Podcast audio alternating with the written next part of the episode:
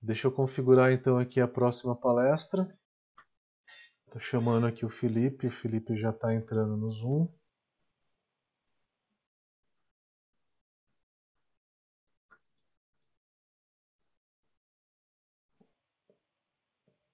O Bruno, pode fechar o seu Zoom, vou por fechar favor. Aqui, vou fechar. Tá. Até daqui a pouco. Até logo. Felipe, teu áudio tá mudo. Libera teu áudio. E aí, Matheus, beleza? Show de bola. Você vai querer apresentar o arquivo? Aqui. Oh, vou querer apresentar sim.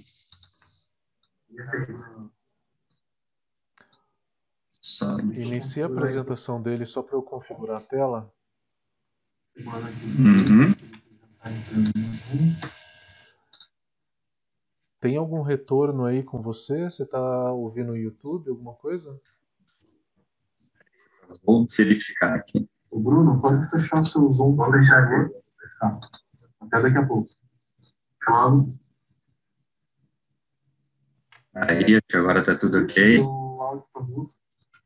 Só um segundinho, não. Tô aqui. Peraí que eu tô, acho que ouvindo um retorno do seu áudio. Peraí. Vou querer apresentar sim.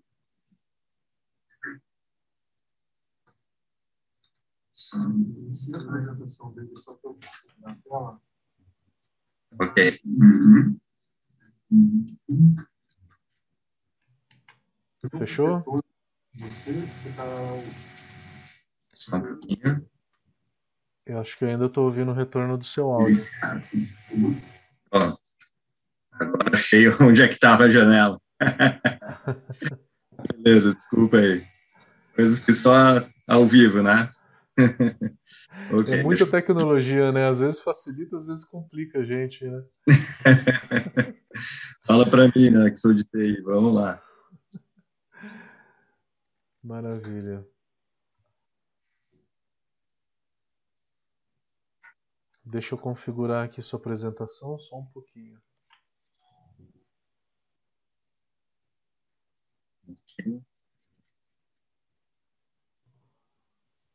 Só um segundo, pessoal.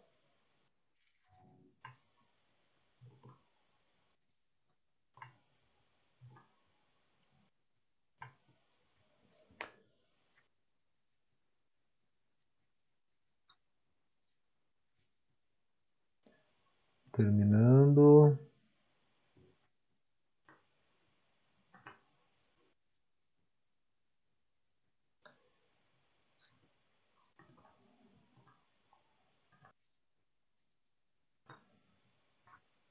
Tá, acho que está tudo certinho, seu áudio está legal, a apresentação está configurada. Deixa eu só te introduzir aqui.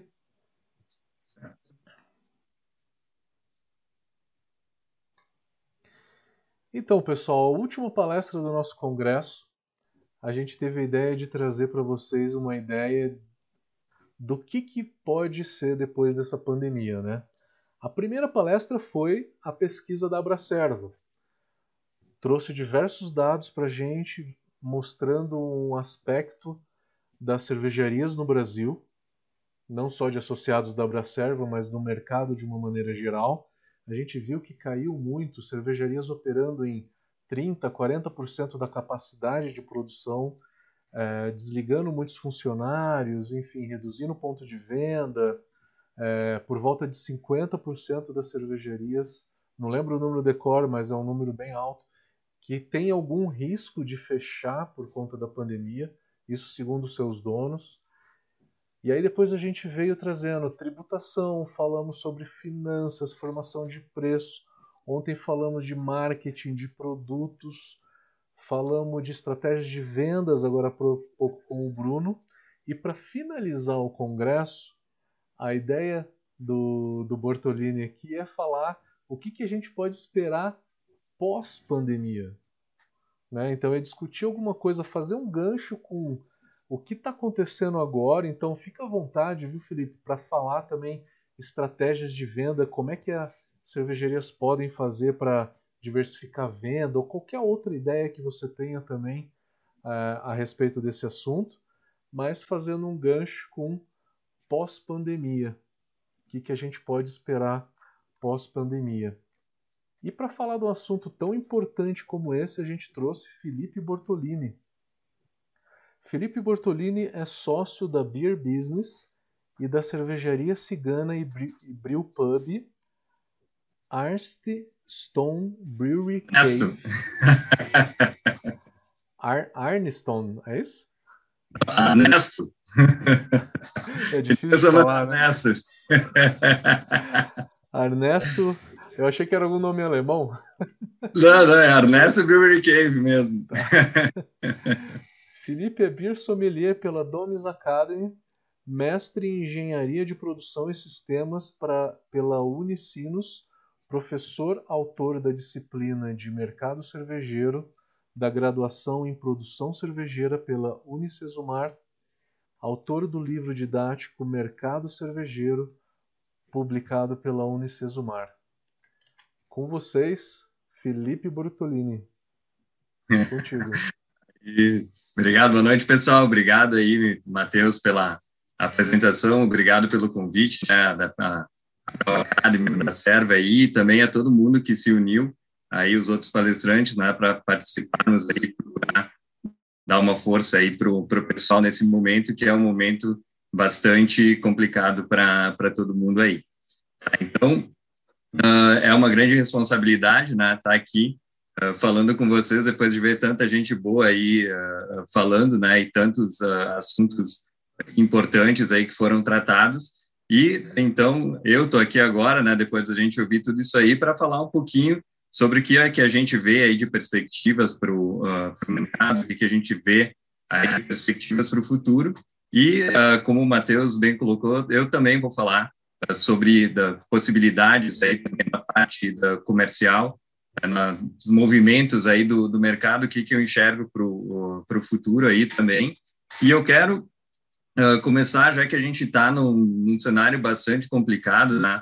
Uh, aqui também, antes de né, falar um pouquinho aí da, da enfim, o Matheus já me apresentou, aqui depois ser mais um pouquinho aí sobre, sobre mim, aí sobre toda a, o passo a passo. Eu, eu brinquei ontem, né, que eu me formei em computação, mas eu juro que eu sou um cara legal, então trabalhei um bom tempo aí como garoto de programa, desenvolvendo software, fui para a área de gestão, me envolvi com gerenciamento de, de, de projetos, e aí eu comecei a fazer cerveja em casa, uh, me envolvi uh, quando eu saí das empresas ali que eu trabalhei nessa parte de gestão, abri uma consultoria, acabei uh, fazendo o projeto, fiz o projeto para colocar online a loja virtual da, da WE Consultoria, aí me né, meti o pé no, no, no, mercado cervejeiro, junto com a questão de ter começado a fazer cerveja caseira, e então acabei aí no, no, no mercado.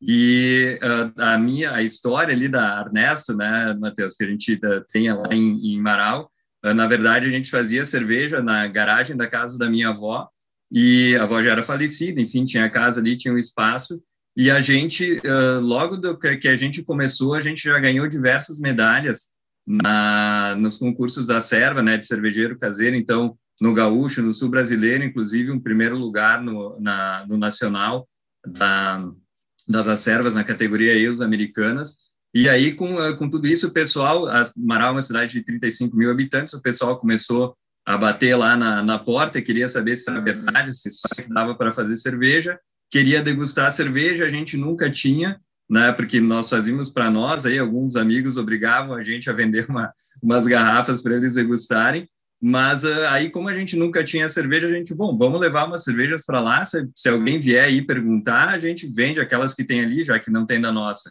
E aí a gente começou a fazer isso. Um dia chegaram amigos nossos lá para uh, para levar cerveja, pedindo se dava para sentar lá.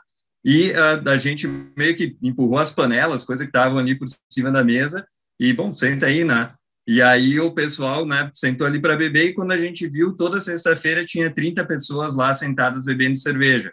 Então a gente acabou virando um bar por acidente, né? Porque nós não tínhamos planejar isso, eh, planejado isso e a coisa simplesmente aconteceu. Aí, enfim, a gente pensou, bom, ou a gente formaliza isso, transforma no negócio, daqui a pouco a gente vai incomodar. E bem nessa época a gente ganhou esse primeiro lugar na, na, nas EIOs americanas no, no, no, no concurso das acervos nacional. uh, que foi aqui em Porto Alegre, e isso abriu as portas para a gente para fazer uma produção cigana e, e poder, então, vender a nossa cerveja com registro, com tudo já, com o nosso bar, com tudo formalizado lá. Né? Antigamente, abrir uma, uh, produzir como cigano, as cervejarias nem não queriam ver cigano nem pintado de ouro. Na frente era um grande desafio, era bem diferente do, da, do que é hoje. Mas então a gente começou e, claro, né, eu também acabei começando dando as minhas, né, os tropeções aí dessa experiência aí também é que vem né, boa parte das coisas que a gente aborda aí na, na, nas consultorias e nos cursos justamente para evitar que a galera acabe passando né, por isso aí também. Tá, eu vou deixar aqui também um pouquinho sobre a Beer Business aí para vocês verem o, o, que, que a gente pode ajudar aí também. E também mencionar que a gente tem os cursos, né? Já fez aí mais 49 turmas de cursos presenciais, tivemos que nos adaptar uh, também à questão online. E nós somos também credenciados com o Sebrae da Bahia. Então, uh, hoje, quem procura o Sebrae na Bahia para abrir uma cervejaria, somos nós que atendemos, fazemos aí o atendimento remoto. Já estamos aí com cerca de 20 projetos que a gente já rodou, estamos rodando junto com, com o Sebrae por lá, fora outras coisas que a gente já fez por aí. Mas, voltando aí ao ponto da, da, da nossa apresentação, já que a gente está falando de um cenário que é complicado e tal, vamos pensar um cenário meio catastrófico, assim, né? Uh, o que, que né, imagina se fosse proibida a venda de cerveja no país, né? E que todas as cervejarias do país encerrassem as atividades, ficássemos com zero as micro cervejarias né, ativas aí, os cervejarias, cervejarias funcionando. Uh, quanto tempo será que o mercado ia demorar né, para se recuperar? E ainda levando em conta que o país tivesse passando pela pior crise econômica da história. Né? Como será que seria esse cenário? Bom, a gente não precisa imaginar isso, é só olhar o que, que aconteceu nos Estados Unidos, né? Como vocês né, que estão assistindo e provavelmente todos sabem, os Estados Unidos passou por um período, né, que foi a lei seca, né, onde foi proibido, né, a, a, venda de bebidas alcoólicas com teor alcoólico de mais de 0,5%. Isso acabou, né, zerou com todas a, a, as cervejarias, né, eh, que existiam lá. Mas dá uma olhadinha ali, eu, eu peguei, eu entrei, né, lá na Brewers Association. Quem não conhece, recomendo, acesse, busque lá, veja esses dados por si mesmo lá que é a associação né, da, das uh, micro cervejarias lá. E, e aí o que, que eu busquei ali, né? Montei esse levantamento aí, peguei os anos, né, da, da, alguns anos aí, peguei a quantidade de cervejarias, como foi essa mudança aí na, na quantidade de cervejarias e o que estava acontecendo naquele período ali. Então, se vocês olharem aí em 1932, quando foi revogada a lei seca, tinha zero cervejaria, cervejarias, em questão de um ano, já tinham 331 cervejarias funcionando, e no segundo ano já tinham 756. Então, foi um crescimento aí de 100% aí no, do ano para o outro, né, de, de 33 para 34. As cervejarias foram se mantendo mais ou menos estáveis aí em quantidade, sempre lembrando, né, eles estavam ainda na questão do, da, da da, do crash lá de 1929, né, buscando recuperar a economia. E aí o que, que aconteceu? Veio a Segunda Guerra Mundial. Né? Então também houve ali nesse período uma redução do número de cervejarias e depois que esse, essas cervejarias começaram a, a, a, as cervejarias começaram aí aquela foram fechando algumas foram sendo compradas consolidadas e até que chegou o ano de 1978 quando eu tinha imagina só nos Estados Unidos inteiros 89 cervejarias ativas. Né? Então, só que daí o que, que aconteceu em 1978? Foi revogada uma lei que proibia a, a produção de cerveja em casa. Na verdade, essa lei não era uma lei que era seguida à risca, não era Uh, da, o, ninguém ia bater lá na tua casa e te prender pra, pra, porque tu estava fazendo cerveja, mas era, digamos, um trecho de uma lei que tinha ficado que, quando foi revogada a lei seca, tinham esquecido de tirar esse artigo. Então era aquela coisa, não lá dizer que não podia, mas meio que podia. Então, uh, o que, que isso afetava no mercado? Lógico, ninguém abriu uma brew shop para vender insumos para cerveja caseira se era uma atividade proibida. Então, a venda de insumos era feita meio escondida, assim, na, na, na nas lojas que vendiam insumos para vinho e assim por diante. Então, era um negócio que era meio né, escondido. Então, quando foi revogado isso, aí que começou todo esse boom mesmo da cerveja artesanal lá nos Estados Unidos, né, o número de cervejarias foi crescendo aí consideravelmente, e aí aqui eu trouxe né, também a sequência aí do que foi a, a, a linha do tempo, e uh, se vocês derem uma espiada ali também na, na parte de cima, onde tem a, né, tem a linha do tempo das cervejarias uh, americanas, vocês vão ver aí né, que lá em 1800 e pouco, na Corrida do Ouro, tinha mais de, já tinha mais de 4 mil, imagina, 4 mil uh, cervejarias funcionando nos Estados Unidos, e aí depois vocês veem aí como isso foi caindo, e como depois da Segunda Guerra ficou uma linha flat ali embaixo, até que começou ali depois de, na década de 80, a isso uh, crescer mais aí, até chegar no que a gente tem aí hoje, tá? Mas aí o que, que tem interessante para a gente observar aqui também? Olha o que, que aconteceu ali no ano de 2000, 2001, a gente teve as Torres Gêmeas, então a gente teve uma redução do número de cervejarias, mas foi uma redução de 1%, 2% né, por ano, então quase praticamente não mexeu esse número.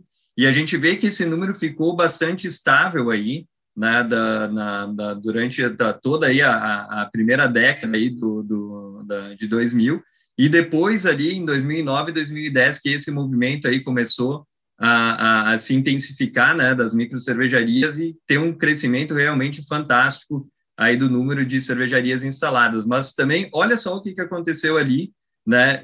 Em 2008, 2009, 2008 todo mundo lembra o que foi aquele crash, né, da, da, da crise imobiliária lá dos Estados Unidos, sem filmes também uh, falando sobre isso. E em 2009 também teve a H1N1, né, que nem se compara, não chega nem perto do que foi a, a, do que está sendo a Covid, né, mas que também acabou tendo um impacto aí. E a gente vê que o mercado de cerveja artesanal lá praticamente não sentiu isso. Né? E a gente vê, vai ver também depois que mesmo com a Covid-19 teve impacto, mas mesmo assim a gente vê, cara, o mercado de cerveja é, ele é muito resiliente.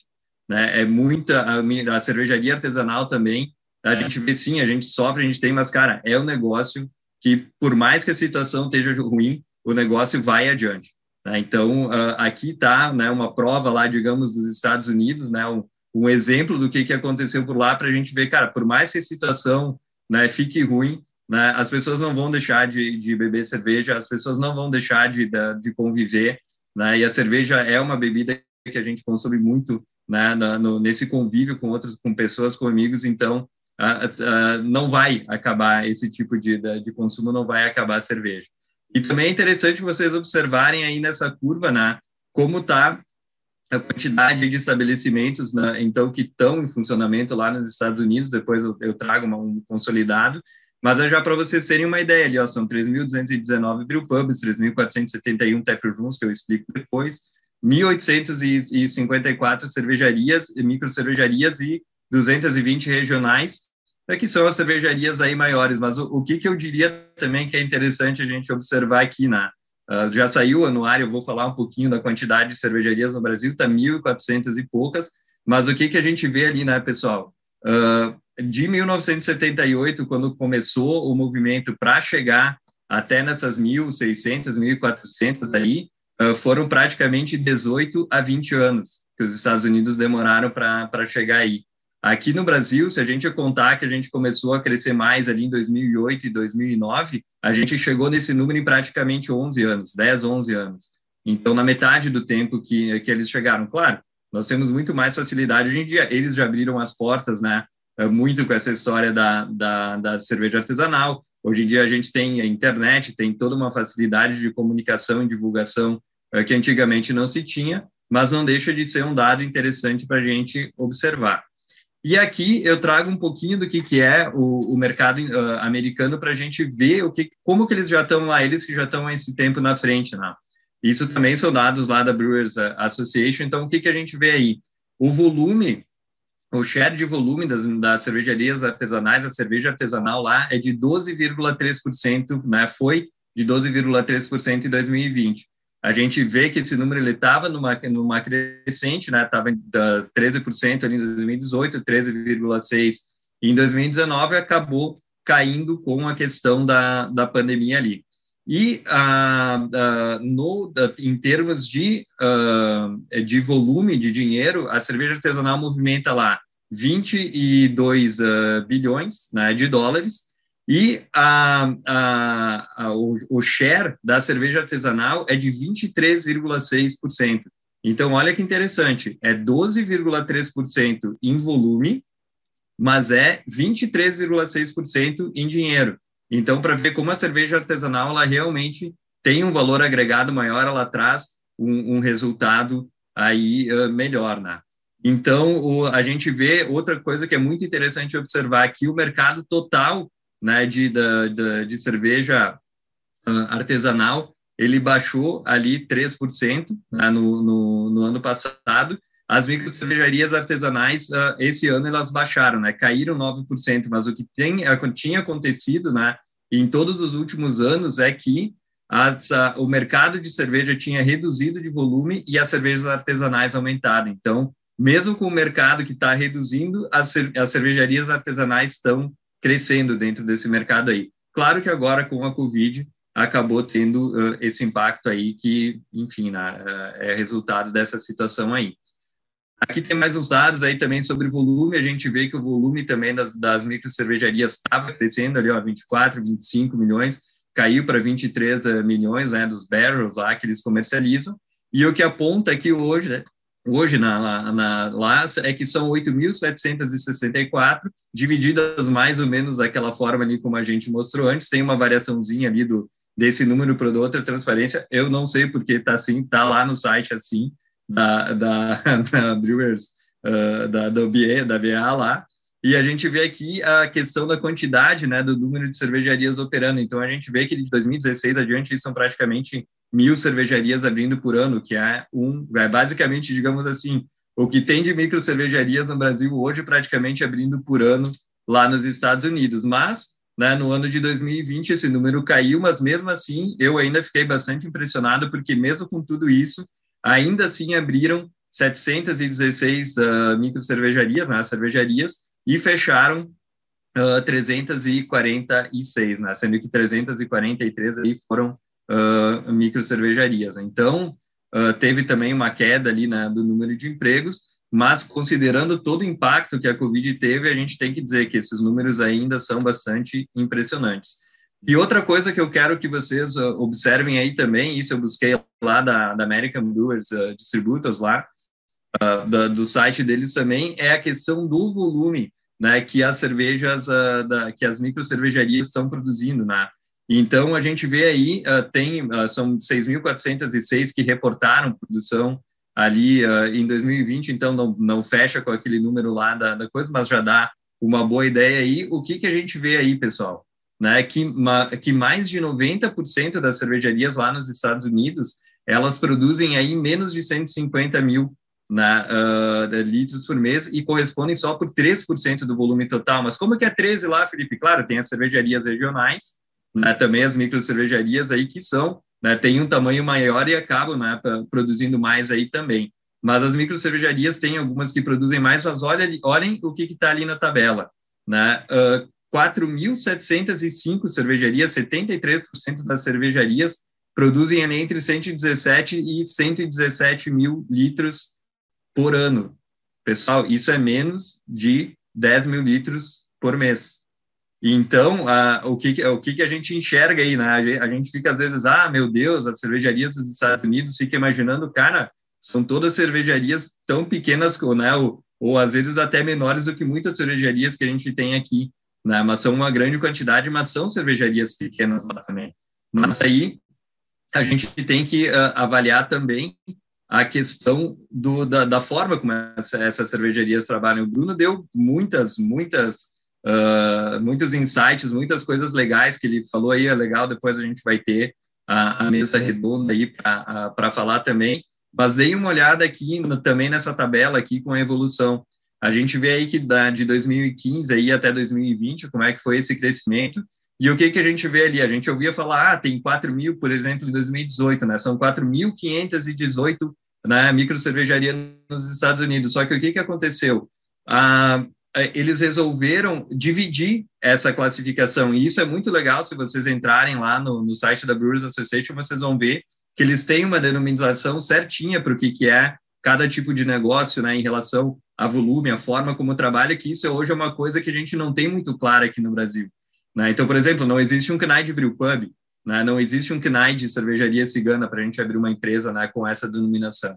Então, o que, que a gente vê ali? Que um brewpub, ele é um, uma, uma brewery restaurante, né, uma cervejaria restaurante, que vende 25% né, uh, ou mais da cerveja no local e tem serviços de alimentação. E o Tap Room, eles classificaram como as cervejarias que têm um bar anexo, mas que, que também vende mais de 25% no lugar, mas que não tem um serviço de, da, de alimentação.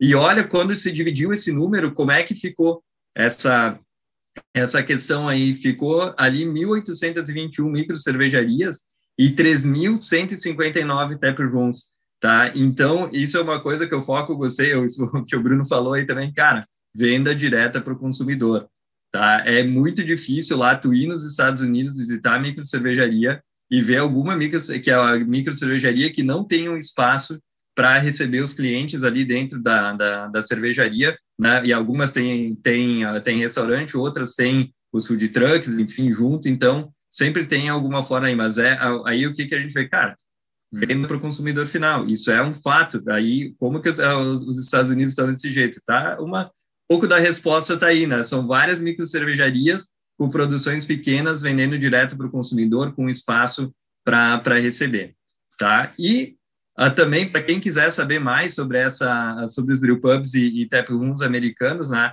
Eu não sei se vocês ouviram falar, tem um louco aí que fez uma viagem para os Estados Unidos aí em 2019. O cara foi para lá, para Califórnia, lá para a região de Los Angeles e, e, e, São Diego, passou por 42 brewpubs e tap rooms em 14 dias, né? Imagina a loucura.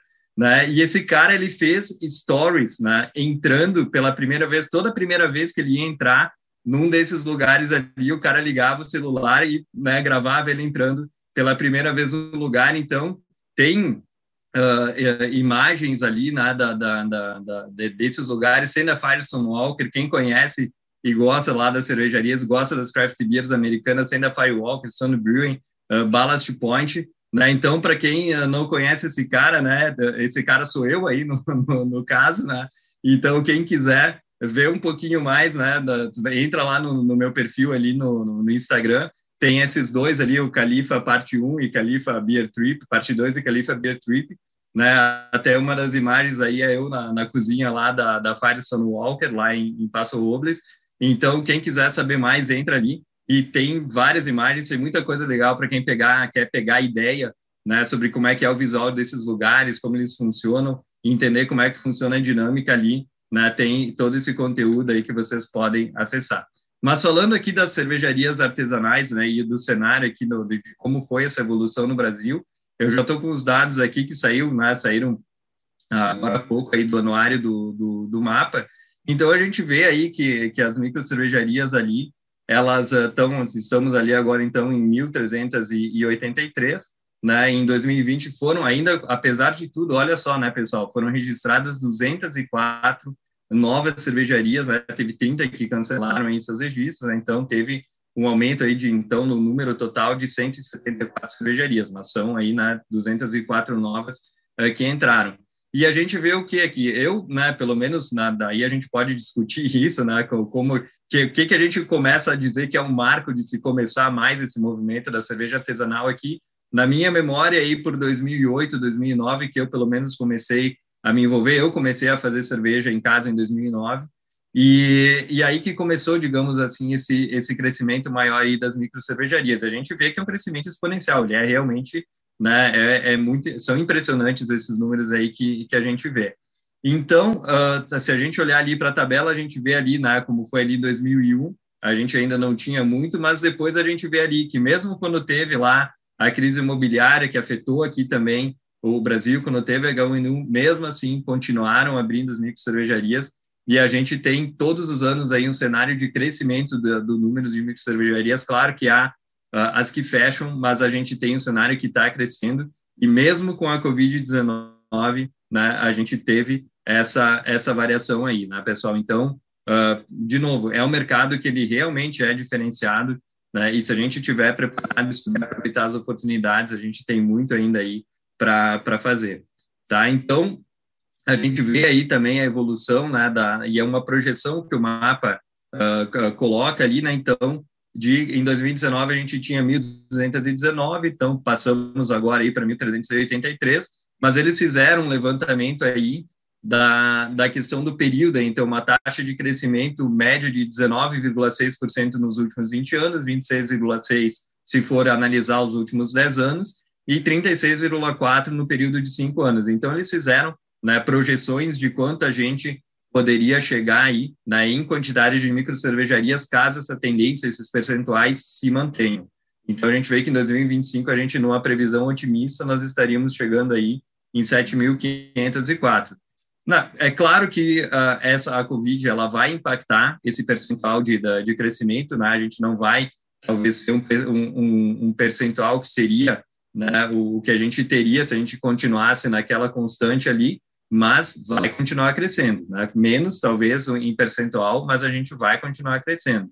E também, já que a gente falou do cenário lá, vamos dar uma olhadinha aqui também na, na questão do volume né, de cerveja, na produção de cervejas aqui do Brasil. Eu peguei aí uh, os dados né, do, da, da, do IBGE, do, de, da, estatísticas do Cicobi, desculpa, Tá? Uh, 2007 a 2009, quando foi todo esse período turbulento, aumentou o volume de cerveja produzidas aí no, no, no, Brasil. A gente vê aí também as vendas de 2016, né, até uh, o que, que era projetado aí para 2020, né, então né, não sei ainda qual foi esse número aí, mas a gente vê que tava, teve uma queda aí 2016 a 2018, mas também já houve um aumento aí em 2009 talvez nós tenhamos contribuído um pouco uh, disso, né, com as micro cervejarias aí, mas a gente sabe também que somos talvez um volume aí de 2 a 3% do, uh, do mercado, mas temos muito ainda uh, a crescer, né? Então, ontem a gente falou também sobre produtos, cerveja sem álcool, que eu acho que é um produto, é uma coisa que vai crescer muito aqui. Imagine que lá nos Estados Unidos, a cerveja sem álcool já é 2 a 3% do mercado. Então, tudo de cerveja que a gente vende aqui já se vende só de cerveja sem álcool, né, de, comparando percentuais, digamos assim, na, da, da, da coisa se vende, então, um percentual semelhante, né? Claro, né? Que são volumes diferentes, mas os percentuais a gente poderia fazer um paralelo. E aí vem aquela pergunta que eu sempre escuto, professor, o mercado não está saturado, tem muita micro cervejaria, não tem mais espaço aí para a gente. E aí eu digo para vocês, deem uma olhada né, no que, que é esse mapa de calor, esse mapa, o, o, o Ministério, né, o mapa, eh, divulgou no anuário de 2018 ou 2019, infelizmente eles não não, não, não atualizaram dessa forma em depois, mas mesmo assim, né, em termos de concentração não mudou muito, então vocês deem uma olhada aí, né, se a, a gente tem uma concentração de mais ou menos, ali, ó, 85,6% estão na região sul e sudeste. Né? Olha ali para o Mato Grosso, para o Mato Grosso do Sul, uh, lá para o Nordeste, né? Uh, cara, cerveja artesanal nem começou no Brasil ainda, nem começou muito menos está saturado. Vocês podem ter certeza que existe muito mais gente no Brasil que nunca ouviu falar sobre cerveja artesanal do que gente que ouviu falar sobre cerveja artesanal. Apesar para gente que está dentro dessa bolha achar que todo mundo conhece, não é todo mundo que conhece.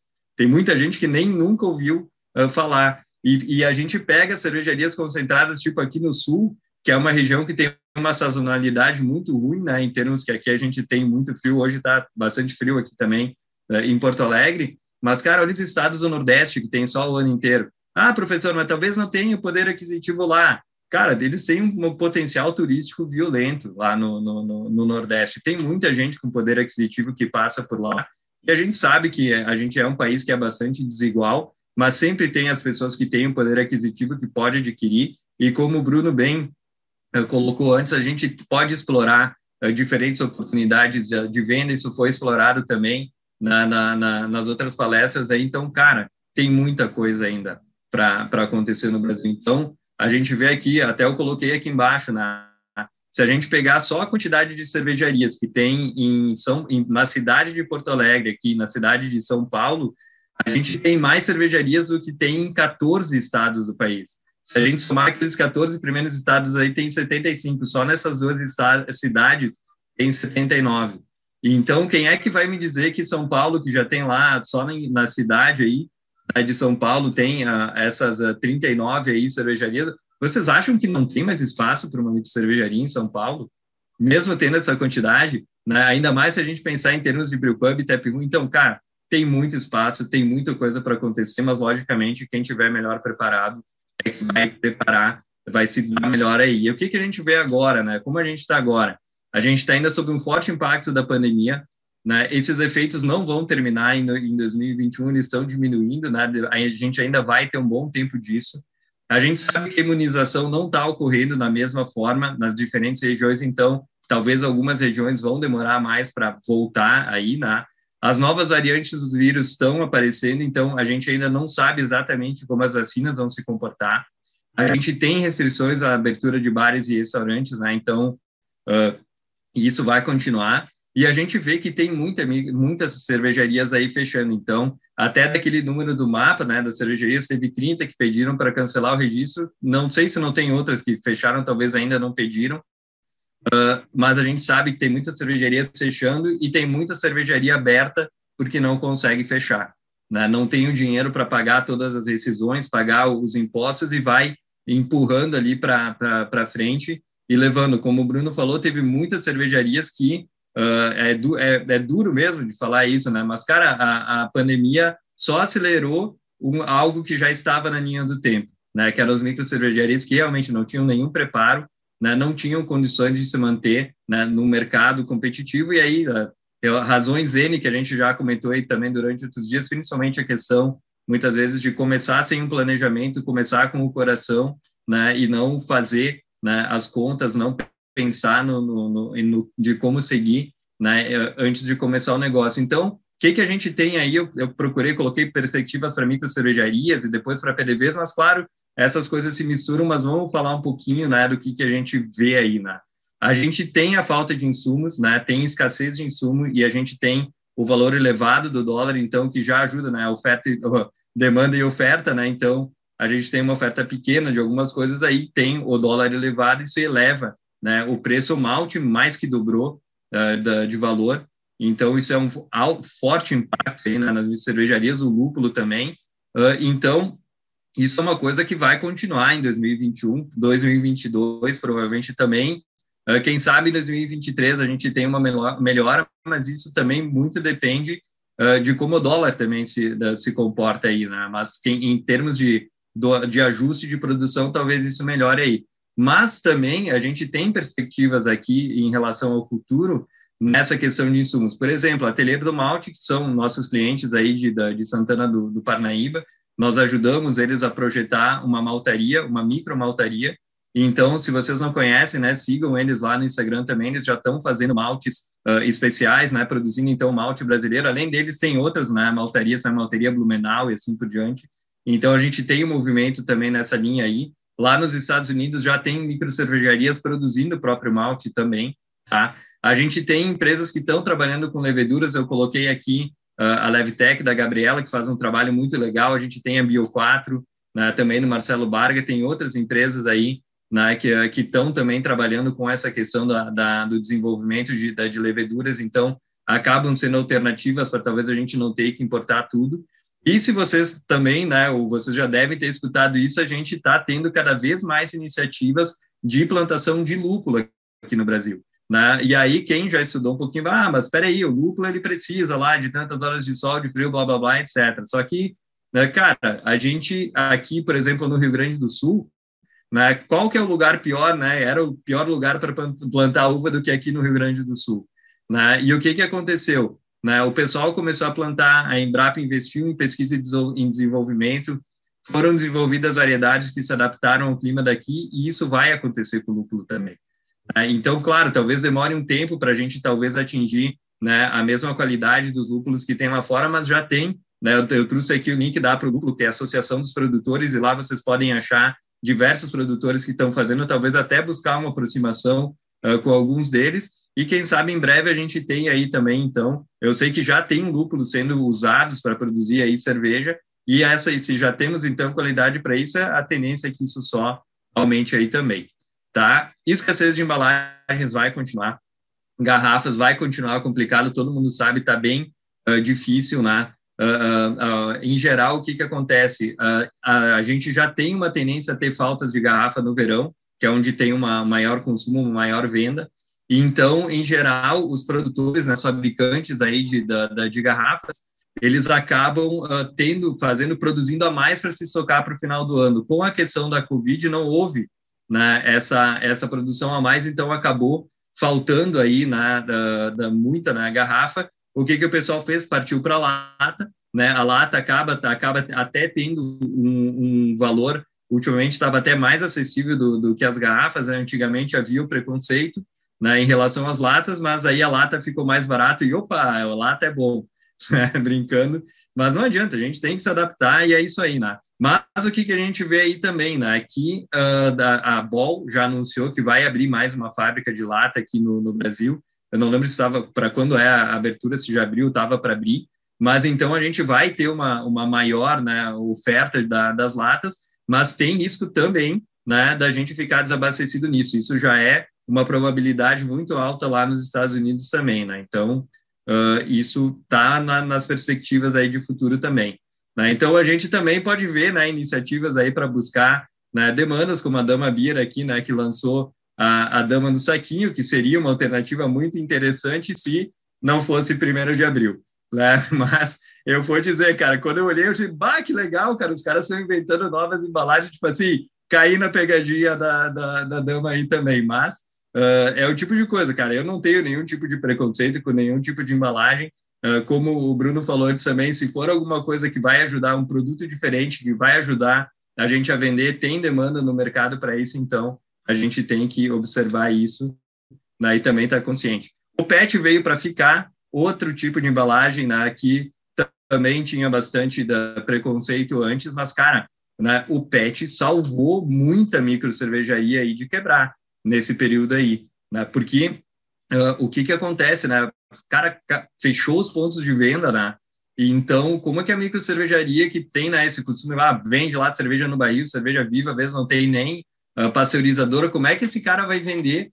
Né? Então, uh, muitas cervejarias né, passaram a vender essa questão da, da venda direta, e o PET foi a alternativa, então, para se fazer. Aí, claro, a gente entra naquela discussão né? Pô, o PET, a questão de reciclagem, uh, é uma, um produto, é uma, um material uh, difícil no sentido que o alumínio, como ele tem um valor maior, os catadores são sempre atrás. O PET, ele ocupa um monte de espaço e tem pouco valor né, para a questão do, da, da, reciclagem aí.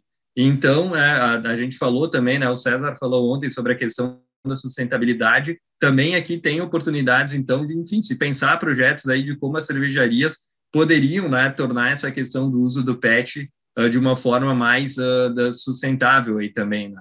E aqui também tem a, uh, falando aqui uma, um exemplo da, da Old Captain, né, que o, que o Marcelo falou, e eu trago a questão da necessidade de parcerias, né, uh, que o que, que ele colocou ali, né, que a, a, a, gente vê, né, com a, a presença aí de growlers, né, da PET, ou seja, de vidro, em açougue, mercadinho, lanchonete, então assim, cara, onde tiver uma geladeira para colocar a cerveja, tá valendo. Então, é tipo, vamos sair das parcerias ortodoxas, digamos assim, vamos buscar oportunidade onde ela está. Né? E o pessoal do, do Captain foi tão criativo também que eles uh, buscaram até a questão de colocar, procurar pequenos estabelecimentos, isso é outro ponto que né, de discussão, ah, coloca em supermercado, não coloca no supermercado, né, da, uns acham que não precisa, o Bruno comentou isso muito bem antes aí também, eu tenho muito pé atrás com o supermercado na questão das grandes redes, né, porque o pessoal muitas vezes não tem, não está preparado para atender isso, mas uh, também tem muita oportunidade e, e, é, e, é, justamente o que eles estão buscando, os mercadinhos, né, as pequenas vendas e inclusive fazendo o rótulo personalizado para esses lugares. Então, cara, aí é, é criatividade, né? Então, olha só o que, que eles falam, que eu destaquei ali embaixo, 90% deles, do, das vendas deles eram para bares e restaurantes. Né? Hoje, 80% é venda direta para o consumidor final sendo que os 80% de hoje não eram os mesmos 80% de, de antes. Então, uh, eles vão, então eles conseguiram aí dar um jeito, né, de passar e lidar com essa questão. Então, não adianta, né? A gente uh, vai ter essa questão aí né, da venda para o consumidor final, mas cara, vamos ter que buscar parcerias aí sempre, né, mais, tá? Aí entra outro ponto aí, né, que, eu, uh, que o Bruno também tocou antes e que foi abordado abordado em algum momento nas outras apresentações, que acaba havendo conflito aí com os PDVs, mas, cara, não adianta, isso é fato, a cervejaria ela tem que ter venda para o consumidor final. é o jeito mais sustentável, mais a melhor margem que uma micro cervejaria tem, a melhor forma de vender é vendendo direto para o consumidor final. Né? Então, aqui eu coloquei até um, uma, uma, visão aí da Green Cheek, que é uma cervejaria lá no, que eu visitei lá nos Estados Unidos, tem story dela também lá no, no, no, perfil, e aí a gente vê que, inclusive, o balcãozinho para sentar até ao redor da área de produção ali. Né? Então, é, para te ver, é um negócio muito integrado. Só que aí o que, que acontece, né? A gente vai ter que ter uma revisão das políticas comerciais. Eu comentei isso também outro dia numa das mesas redondas se a cervejaria tem que montar uma política comercial que ela não ferre com os pontos de venda dela. Então, se é, por exemplo, mesmo que ela tenha condições, né, de, digamos, se os pontos de venda vendem a cerveja dela a, digamos, 15 reais, e ela tenha condições de vender por 7, pô, não vai vender por 7, né, vai vender por 14, 13, 14, então, ou mesmo pelos mesmos 15, né, porque senão tu acaba, né, matando a tua cadeia da, de, da, de distribuição. E, enfim, a gente vai voltar aí, né? depois, quando retomar o movimento, os bares vão continuar sendo vendendo cerveja, talvez tenha um pouco dessa relação, a gente vai ter que, né, que recontratar essa relação, digamos assim, mas, cara, é inevitável, é uma tendência e é um negócio que eu acredito muito que a gente realmente, as cervejarias têm que investir e isso é uma perspectiva de futuro, sim, tá? E eu não vejo outra, uh, inclusive, né, eu acho que é o meio mais sustentável, falo um pouquinho mais depois.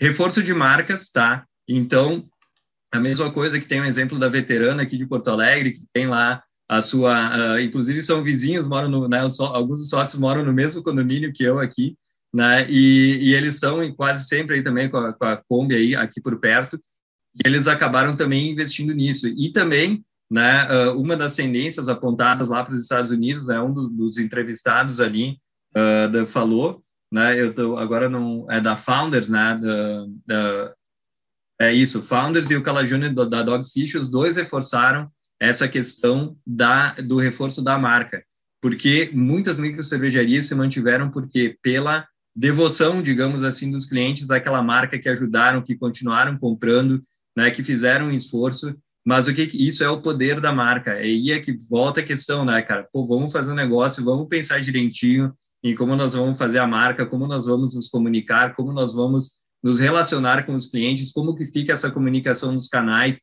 né, no site, delivery, assim por diante. Então, vale a pena investir na, na, nisso, né? E isso acaba né, sendo o diferencial aí. Aumento de consumo em casa veio para ficar também, né? E eu fico muito feliz com isso, porque tá? se a gente olhar, aqui são, eu, são trechos aí, imagens que eu peguei do livro lá, que eu, do meu livro eh, didático lá para Unicesumar, do, do mercado cervejeiro. Então, a gente vê a produção aí de cerveja da Alemanha, etc. E aí tem a questão dos maiores consumos né, per capita. E a gente vê aí República Tcheca, Alemanha, Áustria, Lituânia, etc. Né? Então, uh, vamos pegar, por exemplo, a Alemanha, né, pessoal? O que que uh, Alemanha, Biergarten, né, uh, Oktoberfest, né, toda aquela né, uh, né, mágica ao redor da cerveja, onde como que se dá o maior consumo na Alemanha? Será que é em casa ou será que é nos, no, nos bares deles, nos Biergarten, etc. Então, vamos dar uma olhadinha aqui na, na, na próxima lâmina. Né? Uh, o que, que a gente vê aqui nesse gráfico aqui? Olha a Alemanha ali embaixo, 81% do consumo de cerveja é em casa. E eles são o segundo maior consumo per capita do mundo de cerveja. Então, como que se explica eles terem esse consumo per capita? Porque as pessoas têm o hábito de beber em casa, é por isso. Né? Então, para a gente, né, se houver esse aumento do consumo em casa, é muito bom. A gente tem a tendência de... As pessoas não vão deixar de sair para beber. Vai passar toda essa confusão da Covid, as pessoas vão voltar a beber. A gente não vai... Né, os bares não vão fechar porque aumento do... Ou vai haver um aumento de consumo em casa. Vai haver mais é, volume para as cervejarias vender. Depois, quando vocês receberem o material, faça um exercício de olhar os 10 países que estão aqui, onde eles estão nessa coisa. Vocês vão ver, tem só, eu acho que a Irlanda, que está lá em cima, no maior consumo no bar, o resto, todos os países com maior consumo per capita estão uh, com maior consumo em casa. Infelizmente, não tem dado da República Tcheca sobre essa questão do, do consumo em casa ou na, na, compra em lojas e supermercados aí, né, que é para o consumo em casa, ou a compra em bares e restaurantes, mas é, é um bom sinal desses aí.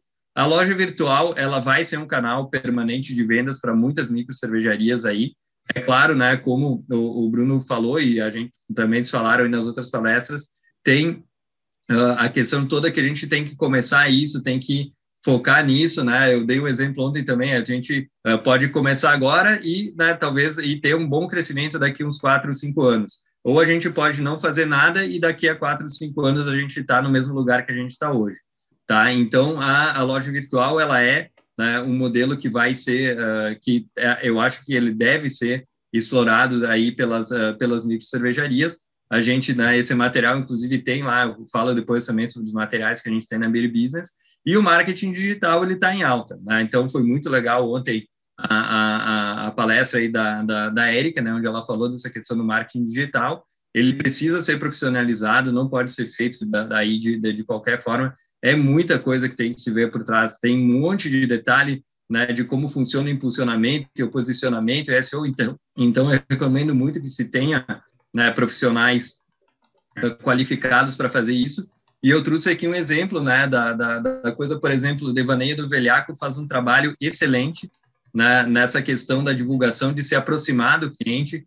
E, então, eles estão lançando uma série de cervejas especiais. Né, uh, eles estão, tem o, o videozinho ali do, do, do Marcelo ali, ele indo ali, esse vídeo contralto, e ele indo no mercado público de Porto Alegre comprar os insumos para colocar na cerveja que as pessoas vão comprar depois. Então, cara, quem olha isso se sente parte da, da história, é aquela questão do reforço de marca. E o que a gente vê aqui, aí eu trouxe um exemplo aí do, do site do Devaneio do Velhaco, o Devaneio do Velhaco vendendo né, as latas a preço de São Paulo, eu diria, né? Porque esse tipo de valor a gente não costuma ver nas cervejas vendidas aqui em Porto Alegre. Então, eles têm um baita trabalho de marca também, né? Eles, o, o projeto de marca deles, o estúdio que produziu, que é o Estúdio Bar, foi premiado internacionalmente pelo trabalho da marca deles e então não é à toa que eles estão assim, né? Então vale a pena investir nisso aí. Os apps também, né? Mesmo que a gente tenha uma loja virtual, eles são uma forma da gente começar a ser visto, a gente está exposto aí, mas o que que acontece? Né? Quem compra desses, por esses aplicativos, nós não sabemos quem é. A gente sabe que vai ter que entregar para o João, que é o motoboy que vai passar aqui, uma quantidade de cerveja para ele entregar para alguém. A gente não sabe quem é o cliente. Então, a gente pede esse contato e tem uma margem muito né, grande para pagar ali para coisa. Então, é melhor a gente aproveitar os canais. Aqui tem alguns que dão que podem ser aproveitados. Delivery direto é interessante porque uh, tu fica com esses dados aí para ti, né? Então tu consegue, né, ver essa coisa, ah, que tipo de estilo os clientes bebem mais, né? E assim por diante. Quando foi a última compra, então pode ser uma alternativa. E também tem a questão do delivery, que a gente sabe que é uma coisa que a gente tem que, é que ter atenção, mas também podem ter alternativas para isso. Por exemplo, a Enebira, aqui de Porto Alegre, ela tem uma, uma, iniciativa ali, ela já tinha uma câmera fria grande, ela começou a receber as micro da, de outras micro cervejarias e aí também montou uma estrutura que ela mesma, tu deixa o barril lá, ela mesma enche os pets, já tem os motoboys para fazer entrega, então não tem custo fixo, não tem mensalidade, e eles cobram um valor de 15% das sobrevendas, que 5% é do cartão e 10% é do serviço deles. Então, é uma alternativa. E aí, para quem pensa em talvez colocar um delivery, eu coloquei aí um pequeno fluxograma né, de decisão para vocês irem pensando aí, né, quem está pensando nisso. Então, se eu vou começar, como é que é? Eu vou ficar com a logística? Não. Então, eu vou ter uma cooperativa, né, alguma coisa assim que vai trabalhar essa questão da logística para mim. Né? Ou vai ter um, um conjunto de motoboys que eu só vou entregar para eles, eles vão trabalhar. Ou não, eu vou ficar com a logística. Então, vou usar um motoboy, ah, não vou usar. Então, algum funcionário sócio vai ter que fazer essa, essa função. Ou se eu vou ter um motoboy né, próprio, né, uh, aí se ele for próprio, eu vou ter que contratar. Se não for próprio, eu vou ter que ter uh, alguma empresa ou alguns que eu vou ter um contato ali para fazer. Só que é aquela coisa, né? Uh, tu não é, tu não tem, um, tem esses motoboys que atendem todo mundo que tu tenha contato, vai chegar uma hora que talvez ele não consiga te atender. Então, nesse ponto, talvez uma cooperativa seja melhor, ter um funcionário aí também beleza, mas tem que ver como isso fica nos custos. E aí, se tu vai trabalhar com entrega planejada ou não, por exemplo, definir um roteiro de entrega e aí tu definir um horário, uh, ou se não, aí tu vai ter que ver como tu lida com isso, se vai ter logística reversa, por exemplo, uh, a MyGrowler faz essa entrega, eles, uh, eles te trazem um growler cheio e levam teu growler de volta, tipo como se fosse um botijão de gás, né? Mas aí isso também pode ter um, um custo para se fazer. Né? E aí também tu pode ter a questão do site próprio, como o Bruno eh, comentou, às vezes o cara prefere terceirizar ou o cara pode ter um site, e aí você tem que ver se vai optar por desenvolver ou não. Se tu não vai desenvolver, tu vai contratar uh, o aplicativo, ou então, se você desenvolver, tu pode contratar uma empresa para desenvolver o site, ou então pegar uma plataforma pronta e aí ver o quanto tu vai querer personalizar. Claro que personalizar tem custo, né? E uma ferramenta genérica talvez não tenha custo, mas não é o mesmo nível de personalização. E aí a gente vai para as perspectivas para os pontos de venda. Então, o que, que, será que vai ser esse novo normal, né, pessoal? Uh, assim, no início é certo que as pessoas ainda vão estar com receio, né? Isso vai demorar um pouquinho para passar. Uh, eu já falando com alguns clientes, eles estão me falando que eles estão vendo o pessoal vir, mas as pessoas elas uh, elas estão buscando ficar mais em lugares abertos, não ficar em lugares fechados. Uh, tem uma demanda reprimida pelos locais, mas não necessariamente por gastar mais, e tem uma necessidade, então, de adaptação desses espaços e modelos de atendimento. Uma coisa que talvez a gente não tenha se dado conta, alguns, né, que se todo mundo vai ficar em home office, como é que tende, como é que fica a questão do happy hour? Né? Tem muitos bares aí que abriram focando na questão de estar perto de grandes lugares com grandes uh, movimentos né, de pessoal trabalhando em empresas e que agora zerou praticamente o movimento, então com grandes dificuldades ou fechando, né? Investir também na questão da experiência, né? Com a, na, na questão do delivery, que coisas a gente pode fazer de parcerias, né? Coisas de alimentação, então o embaixador que tem uma pegada aí muito muito engraçada, né? Nos posts deles eles fizeram então o kitzinho ali pro pro cara fazer o, o, o drink, né? Que eles enviam, então uma forma ali da, da, da experiência. Uh, a conveniência é uma palavra de ordem, então, por exemplo, aí a, a MyGrawler, com essa questão do, da logística reversa que eu falei, né? Então, o distrito que juntou com a Suricato agora virou, então, a, a, a cervejaria Cubo. Eles estavam fazendo essa questão do happy hour virtual. Tu ligava para eles, combinava os endereços de entrega ali para os seus amigos, eles entregavam na mesma hora para todos os amigos, para todo mundo poder cortar pizza e beber junto. Pessoal, explorem a questão dos condomínios, né? Então, aqui tem um case do pessoal que tem a, a faz, vende a, a geladeira para condomínio. A, o, tem o pessoal aqui da, da, da PUA, FT aqui, é, que eles têm essa questão da ação dos food trucks no condomínio. Então, o meu condomínio aqui, né, que eu falei que a veterana está sempre por aqui, cara, tem mais ou menos umas duas a três mil pessoas morando aqui. E os caras, tá, antigamente, quando não estava no Covid, eles ficavam aqui no, no, no condomínio e tu podia ligar para eles, eles faziam e entregavam aqui na porta. O cara estava aqui na frente, preparava para ti subir, entregava para ti no apartamento, mas hoje em dia eles estão ali na frente. Então, tem um cliente meu que ele está abrindo um negócio que ele vai colocar carne e cerveja artesanal na porta de um condomínio que tem 400 casas, a 50 metros ali, da 100 metros da entrada de outro condomínio que tem mais 400 casas, e o supermercado mais perto fica a 15 minutos de distância. Então, Cara, onde que essas, essa galera vai comprar quando precisar de uma cerveja de uma carne? Vai pegar o carro e andar 15 minutos e estacionar num supermercado gigante ou ele vai aí na porta do condomínio, né, que ele vai a pé? E esse cara pode fazer, inclusive, o delivery de, de bicicleta, né? Não precisa nem ter motoboy para uh, para entregar. Então, né, a gente tem que pensar. E essa questão dos condomínios, cara, cada vez mais a gente vê condomínio fechado, né? E são condomínios que, em geral, são longe do centro, tem pouca opção, são mal né, atendidos nessas nessas questões, então é algo interessante aí para se explorar também. Uh, o WhatsApp, né, também é uma ferramenta muito legal para uh, ser trabalhada, né? Claro, como a Erika falou ontem, se a gente vai ter um volume aí talvez gigante de vendas, talvez não seja a melhor opção, mas para quem está começando e precisa fazer alguma coisa, pode ser uma, uma ferramenta muito legal, até para fazer a divulgação, né? Então, até dando dois exemplos aqui, a Braba, que é lá de, de Salvador, foram nossos clientes lá, junto com o Sebrae, na consultoria para a cervejaria cigana. Eles, a, a, gente tinha feito todo um planejamento para eles trabalharem em evento, que eles têm um, um, um conhecido, um parente que trabalha com eventos, casamento, etc. E isso aí ferrou com a questão da pandemia. Então, o que, que eles começaram a fazer? Como eles já tinham os amigos que eles vendiam algumas garrafas do que eles faziam em casa, uh, e os amigos sabiam que eles faziam cerveja boa, eles começaram a falar para o pessoal: Ó, oh, pessoal, Uh, a gente tem, e eles estavam, os dois trabalham com, com questão de saúde, então, com a pandemia, eles não conseguiam nem braçar a cerveja deles. Então, o que que eles, daí, Felipe, o que que a gente faz? Eu, cara, vocês não têm o grupo, então falem com as cervejarias aí, peguem a cerveja deles para vender. Na, o pessoal está precisando de cerveja, eles sabem que vocês não vão vender cerveja ruim, vão escolher bem e coloquem para vender. O que que eles começaram a fazer? Enviar uma imagem como essa pelo WhatsApp para o grupo para ver o que, que o pessoal queria de cerveja e combinando que as entregas eles fazem toda a, a quinta e sexta-feira entre as seis da tarde e as oito da noite. Então, eles conseguiam se programar com os empregos deles, né? e fazer esse delivery aí, o que, que aconteceu? Né? Eles tiveram uma demanda tão grande que eles conseguiram, então, juntar uh, os recursos para conseguir fazer uma produção da cerveja deles numa cervejaria, né? para poder vender também a cerveja com registro, tudo certinho, e eles já estão aí fazendo a produção deles numa cervejaria. Então, um negócio que começou né, quase que despretensioso no WhatsApp que andou. E também a cervejaria Narcose. Essa notícia eu não, eu não lembro de qual, uh, qual era o, o jornal aí, né? Mas até tudo que eu falei, pessoal, tem as fontes lá no final, então dessas reportagens de tudo vocês podem ir atrás depois. Mas olha o que, a, olha o que a Narcose estava fazendo, cara. Os caras enviavam um PDF para uma lista de distribuição no WhatsApp.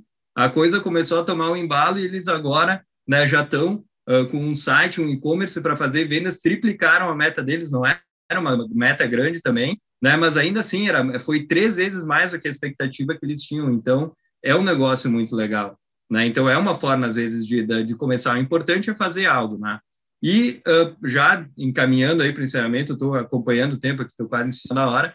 Uh, como que a gente enfrenta tudo isso? Cara, venda direta para o consumidor final, delivery e-commerce, isso vai, vai continuar. Invistam nisso. Ah, aí tu vê o cara falando, ah, mas é, representa hoje 3, 4, 5, 7% do faturamento. É pouco. Cara, tu larga 7% do teu faturamento, eu fizer qualquer coisa, larga para mim, então eu fico com o seu 7%, não me importa nem um pouco, né? Então isso tem, cara, tem que ter profissionalização. A Kiara foi muito bem na, na, no que ela falou, cara, a gente está perdendo dinheiro dentro da cervejaria em perdas que a gente não está vendo, invistam em melhorar, invistam em se profissionalizar tecnicamente, tem muita cervejaria que começou com o cervejeiro que era homebrew e, e foi para a cervejaria, às vezes não se preparou adequadamente, faz cerveja boa, mas aí pode ter tá tendo uma perda, poderia estar tá aproveitando melhor isso, profissionalizar a gestão, né? A gente precisa ter os controles. Olha ali, o Rafael falou muito bem aí no, no outro dia também, toda aquela questão do controle do DRE e assim por diante.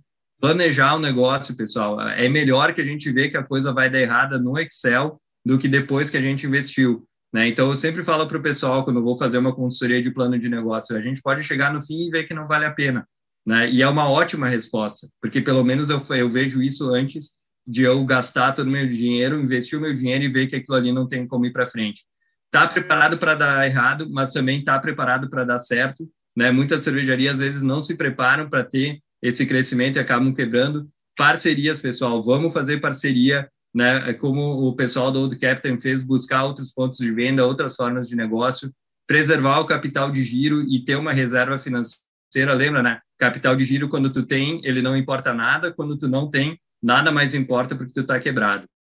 E ter aquela reserva financeira de emergência, nem, cara, já coloca um valor todo mês que tu vai separar, né? Não vai ir para a divisão lá dos dividendos, vai para essa poupança aí para a gente não ter problema, né? Cara, e outra coisa que eu falo, o que vai levar a cervejaria artesanal para a gente, os micro cervejarias, são os brewpubs e tap rooms. É ilusão pensar que a gente vai ter milhares de micro cervejarias competindo em logística, competindo por espaço em gôndola de supermercado.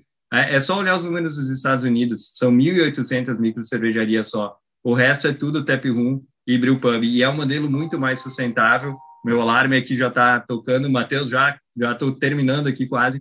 Né? Então, uh, é, eu acredito muito no brew pub como um modelo aí, o tap room que vai levar o mercado adiante e reforçar essa questão do beba local.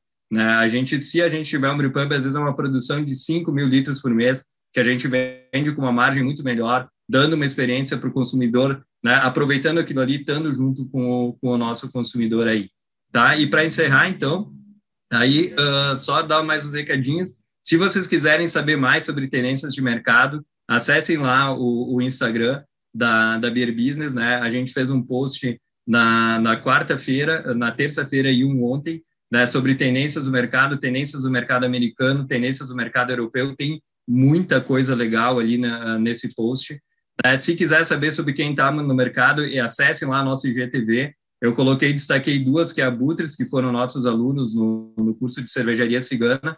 É, eles receberam a cerveja na pronta na semana que fechou todos os bares. E eles venderam toda a produção de mil litros em duas semanas. Então, eu te digo, vale a pena assistir. E o Marcelo aí do Devaneio do Velhaco dando muitas dicas ali também numa live que a gente fez sobre o que é o devaneio, o conceito, como eles funcionam, o impacto que teve a pandemia, como eles fizeram essa questão do, do e-commerce andar. Então, vale muito a pena ver.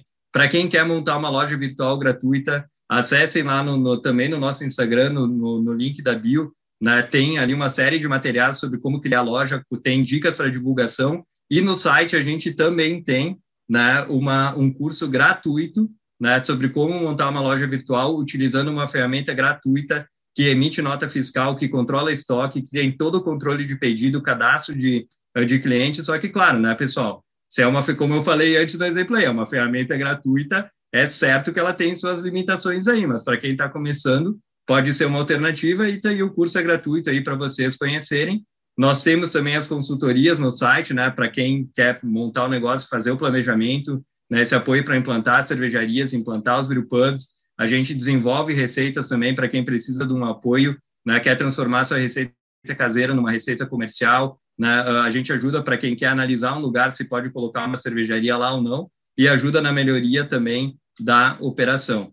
Para quem quer montar uma cervejaria cigana Brewpub, a gente tem os cursos lá no site específicos para cervejaria cigana e específico para Brewpub.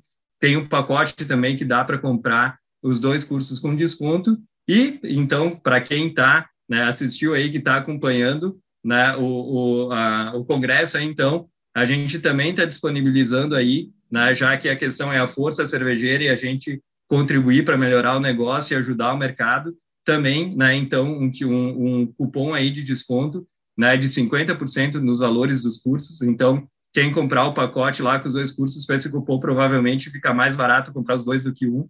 Então, a gente vai deixar isso liberado até o dia 12, né? Então, aproveitem, pessoal, esse, isso tudo está lá à disposição de vocês. Como eu falei, todas as fontes que eu uh, citei estão aqui, na, essas coisas que eu falei estão nessas fontes, então vocês podem pesquisar, se aprofundar, tem muito conteúdo aí nesses links. Se faltar alguma coisa, né, né me manda mensagem, ô Felipe, aquilo que tu falou não encontrei, ok? Me manda aí que eu, que eu vejo aí de onde que eu tirei a, a informação né? E, enfim, né, para concluir, a gente está nesse período aí, né, sabe que tem toda essa questão de isolamento, afastamento, mas a gente espera que em breve aí a gente possa se. Eu tô louco para que tenha os festivais uh, de novo aí, que a gente possa reunir a galera, poder beber junto, né? E, e então, e quem puder, então, estou à disposição lá no Instagram da Beer Business, manda um direct, né? Também lá no, no meu Instagram pessoal, eu fico à disposição de vocês aí, tá? Então, brigadão aí, né? E vamos então para a mesa redonda aí. Show de bola. Muito obrigado, Felipe. Muito obrigado. Foi uma bela de uma aula. Bastante ideia, né, para cervejarias.